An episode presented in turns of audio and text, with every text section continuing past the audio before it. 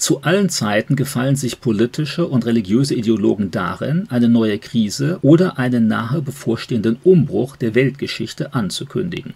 Oftmals erwecken sie dabei den Eindruck, über eine Art Geheimwissen zu verfügen, das der Gesamtgesellschaft fehlt, ihnen aber und ihren Sympathisanten zugänglich ist.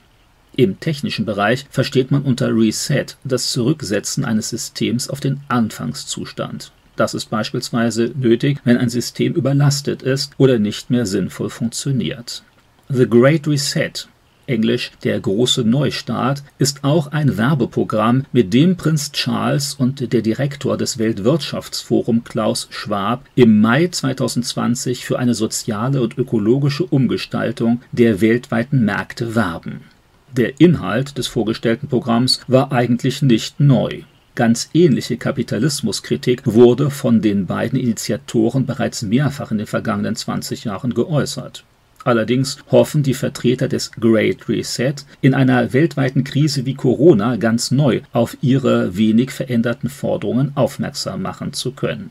Vor allem geht es Klaus Schwab und Prinz Charles darum, die Weltwirtschaft gerechter zu gestalten. Jetzt, wo aufgrund von Corona viele Staaten aufeinander zugegangen sind, hofft man auf internationale Verpflichtungen zur Verbesserung der Arbeitsverhältnisse in Billiglohnländern, auf ökologische Standards beim Abbau von Rohstoffen, auf die Etablierung von mehr bürgerlichen Rechten in eher unfreien Staaten, auf die stärkere Berücksichtigung sozialer Aspekte in der Wirtschaft und so weiter.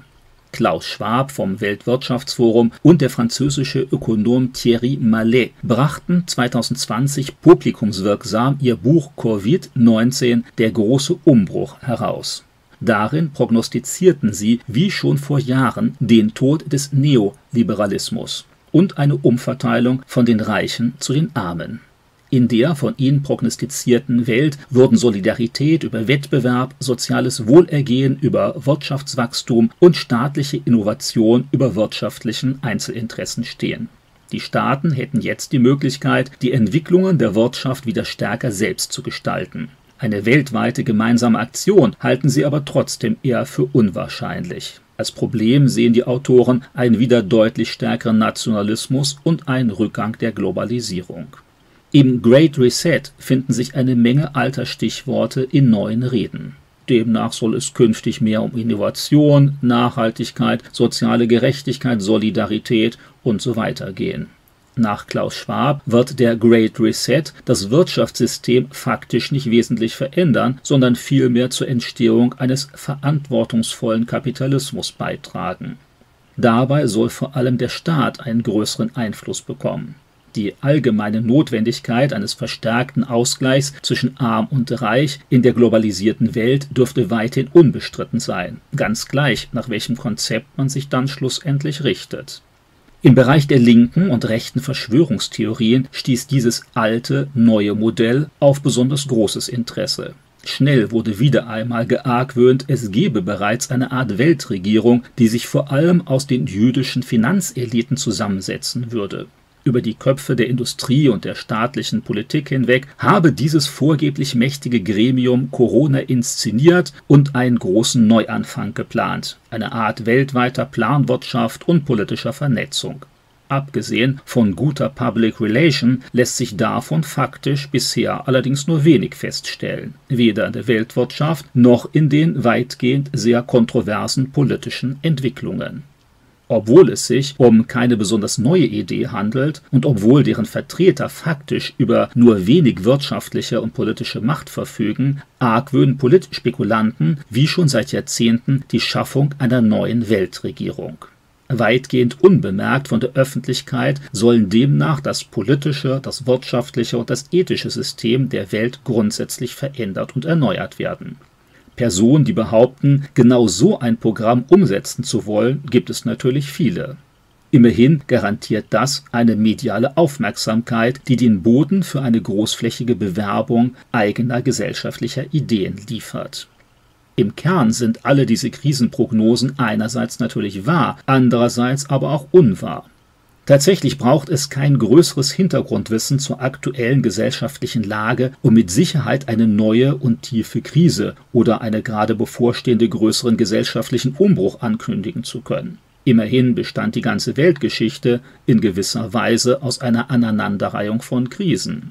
So kann man natürlich auch heute mit ziemlicher Gewissheit sagen, in den nächsten Jahren wird es eine weitere Eskalation des Nahostkonflikts geben.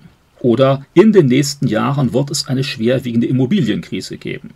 Oder in den nächsten Jahren wird es eine weitere weltweite Wirtschaftskrise geben.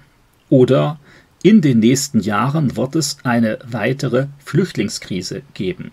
Oder in den nächsten Jahren wird es eine grundlegende Veränderung am Arbeitsmarkt geben.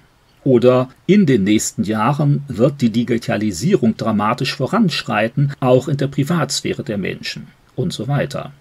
In jedem Fall hat man mit derartigen Prognosen recht.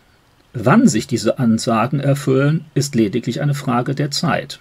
Es wird auch eine nächste Inflation geben, aufsterbende Wirtschaftszweige und irgendwann eine neue Regierung und eine neue Währung.